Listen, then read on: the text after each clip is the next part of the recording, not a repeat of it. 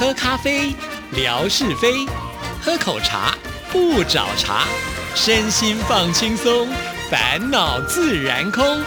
央广即时通，互动更畅通。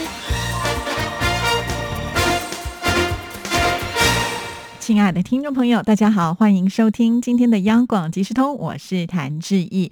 在今天的节目里呢，还是要来回复听众朋友参加“情牵两岸端午情”的信件内容啊。那很高兴呢，有一些新的朋友们的加入。像我现在要念的这封信件，就是来自于新加坡的听众朋友，叫做彭晨汉。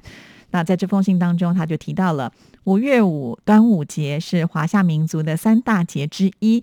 小时候，端午节到来之前，家母都会先去买些糯米、竹叶、虾米等包粽子的材料及用品。包裹粽子需要技巧，不是我们这些小孩能够做到的，只能帮忙添柴火。等粽子熟了，大快朵颐。有一年在淡水适逢一年一度的端午，没有办法回家过节的游子心里很不是滋味。下班时在馄饨店打工的张姐给我两个自己包的大肉粽。一回到租屋处，赶紧下锅蒸，然后迫不及待的打开，那喷香的味道太棒了，吃着吃着眼泪就流下来。那 QQ 的饭里面有猪肉、虾米、花生、木耳，味道和母亲所包的有九成相似，主要都是用蒸的，而不是泡在水里煮的。独自一个人在异乡，还有人给我送上温情，这样的粽子意义不同一般呐。看到陈汉的这封信，其实我也觉得蛮感动的啊。就是在异乡工作的时候，能够吃到跟自己妈妈所做的菜色接近的话，哇，那真的是眼泪会掉下来啊。在台湾啊，其实，在端午的时候呢，是粽子大宗的时候啊。其实一般来讲，有一些粽子店他们是不分节日的啊，随时都在卖粽子。但是呢，在端午节，当然各式各样的粽子呢都会出现。这也联想到我小时候呢，妈妈包粽子的情况啊。啊，真的，我觉得每次在端午节的时候呢，家里面就会充满了那个粽香啊。在包粽子之前呢，就已经有这个炒那个卤肉的香味了哈。那我还记得每次妈妈炒完之后呢，我都已经在旁边馋的好想偷吃哦。但是我妈妈都跟我说，那个卤肉啊，它都只有弄半生熟而已啊，大概七分左右。因为呢，等一下包完粽子之后，我们家是用水煮的，所以呢还会再把它催熟一些些，因此呢不可以把它炒得太熟。所以我妈妈都跟我说。不能吃，然后我就要等啊等的，要等所有的粽子都包完之后呢，妈妈再下锅去煮啊。那煮的时候呢，整个家里面就充满了这个粽叶香啊。在等待的时候呢，闻到那个香味都觉得好有幸福感哈。那现在呢，妈妈不在了，就没有办法能够吃到这么美味的粽子啊。因为我觉得包粽子真的是不容易的一件事情。虽然从小呢，我都在我妈妈身边来做帮忙啊，像是从啊这个洗粽叶、晒粽叶啊，这个晒粽叶的时候还不能把它晒得太干，避免在包的时候呢还会破掉啊。然后呢，呃，这个包粽子的时候，那个紧实度呢也要控制。不同的这个粽子包的这个紧实度上是不一样的哦。比方说，我们家除了会包肉粽之外呢，还会包呃这个豆沙粽啊。小时候就看到我妈妈自己在那边炒红豆沙，哇，也是很棒的。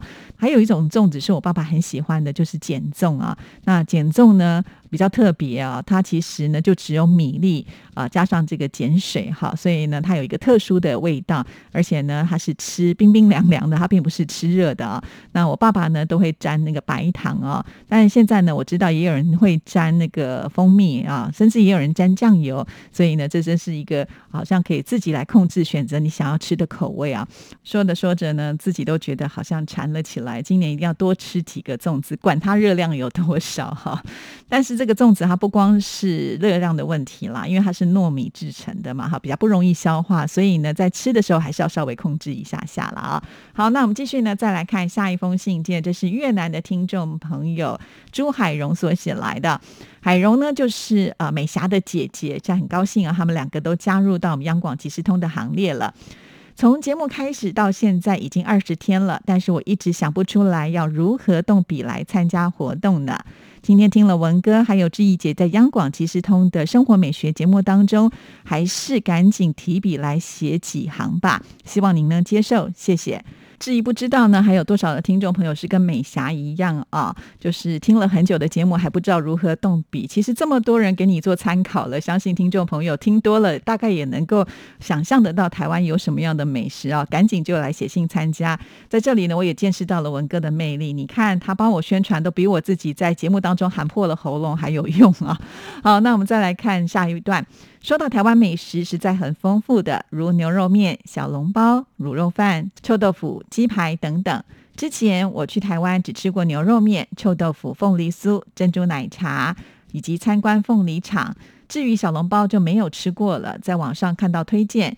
小笼包的外皮是薄薄的，里面有包肉，特别是小笼包里面还有汤汁，跟我在越南吃的包子完全不一样。小笼包的味道一定很好吃，希望疫情早点结束，让我有机会再到台湾来品尝台湾的美食。确实，我觉得台湾美食呢是旅游当中呢相当吸引人的一环呢。尤其刚才提到的，像是卤肉饭啦、臭豆腐啦、鸡排，这些都是庶民小吃啊。呃，像是牛肉面呢，真的也有很多种不同的品牌可以让大家呢去品尝一下啊。但是呢，吃过的人大部分都觉得台湾的牛肉面真的很棒。再来提到的就是小笼包了，很多的艺人来到台湾都是指名要吃小笼包啊。这个小笼包其实就像美霞说的，它里面的汤汁非常的多，所以挺烫口的。吃小笼包的时候一定要拿汤匙啊，因为呢你一不小心这个汤汁流出来就非常的可惜，因为这汤汁就是精华。然后呢用一点姜丝。沾上醋来吃真的很棒啊！尤其呃，在台湾现在小笼包的口味做的非常非常的多，除了有包肉的小笼包呢，还有丝瓜虾仁的啦，呃，还有呢松露的小笼包啊，甚至现在还有巧克力的小笼包 啊，真的是五花八门啊，很多很多可以供我们听众朋友做选择。而且呢，说真的，我自己也都觉得这些小笼包好好吃哦，一定要来品尝看看哦。好，那我们继续呢，再来看下一位听众朋友的信件，这是。建辉所写来的，下了一个夜的雨，因为工作的性质，早就已经被雨声给惊醒了，也可以说根本没有怎么睡，感觉好久没有给志毅姐写信了。今天这样的一个伴随着雨声的清晨，抓紧时间给志毅姐写信啦！哇，好感动哦！就是呃，这个清晨呢，比别人起得早啊。没有想要呢回锅去睡觉，还抓紧了时间写信给志毅，好感动哦。好，我们来看下一段。首先是看到新闻报道说，台湾的疫情急转直下，双北都要到了封城的地步，也出现了死亡病例，已经是到最高级的防护了。我想这样的情况，思想上怎么重视都不为过。毕竟是会丢掉性命的事情，大家一定要做好个人的防护，确保个人及家庭等最小单位的安全。也看了文哥微博上对于疫情的描述，祝愿你们都能够平平安安的。是啊，现在的病毒呢已经变种了，所以呢，在这个疫情的传播速度呢，真是快的相当的惊人，我们都非常的惊讶哈。那现在呢，也都有做好自己的防护，也请听众朋友放心。那我们呢会这个遵守就是呃防疫中心所规定的这些规范，也希望呢这个疫情早日快快过去啊。那也很感谢有很很多听众朋友的关心啊，你们的祝福之意都收到了。那我们再来看下一段。我们这时不时就会举办两岸美食节，吃过一些小吃，但是我想总是不如霞总和泥娃娃和瑞雪他们亲自到台湾品尝过的美食。我想排名第一的应该是凤梨酥了，无论是作为茶点或者是伴手礼送人，都是最佳选择。还有就是珍珠奶茶，作为珍珠奶茶的发源地，到台湾一定要喝珍珠奶茶，珍珠软糯的味道实在很棒。再有就是记忆中的台湾的太和店的麻辣火锅了。当年在听亚洲之声节目的时候，沈婉姐在节目当中介绍她的火锅店时，有讲到火锅里面的鸭舌是绝对的美味。当时就想，如果有机会，一定要到太和店吃火锅、吃鸭舌，和亚洲之声的好朋友共叙情缘。吃美食能够让人感到幸福的事情，讲到好吃的，似乎总是刹不住。参加活动说这么多，是不是会太贪心了呢？也继续期待其他的好朋友分享台湾美食。端午节还会有直播节目，现在已经开始期待了。因为不知道这样的私信的方式要如何保存，又因为临时工作的原因，前面写的一部分消失了，造成一封信写了两三个小时，后面还要吸取经验跟教训呢。今天就简单写到这里吧。哇，其实一点都不简单呢，一封信花了两三个小时，真的也很不好意思啊。真的很感谢建辉。其实我觉得建辉这样子的一封信也鼓励了很多听众朋友。一开始你可能不知道要写什么，但是当你一写的时候，你就会发现，哎，好像一发不可收拾了。好，来聊一下这封信件的内容啊。